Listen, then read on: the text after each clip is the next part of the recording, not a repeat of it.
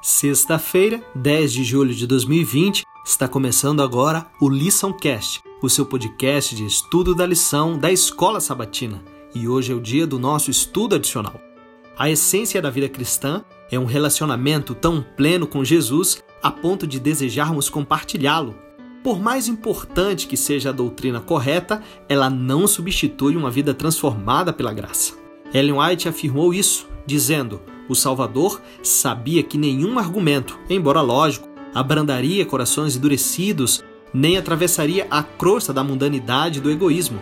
Sabia que os discípulos precisavam receber o dom celestial, que o Evangelho só seria eficaz se fosse proclamado por corações entusiasmados e lábios eloquentes, capacitados pelo vivo conhecimento daquele que é o caminho, a verdade e a vida.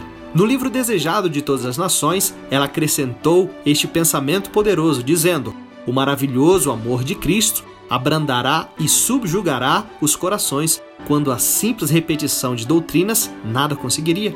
Há quem pense que dar seu testemunho seja tentar convencer os outros das verdades que descobriram na palavra de Deus. Embora seja importante, no momento oportuno, compartilhar as verdades bíblicas, nosso testemunho pessoal tem muito mais a ver com a libertação da culpa, a paz, a misericórdia, o perdão, a força, a esperança e a alegria que encontramos no dom da vida eterna que Jesus oferece a cada um de nós gratuitamente.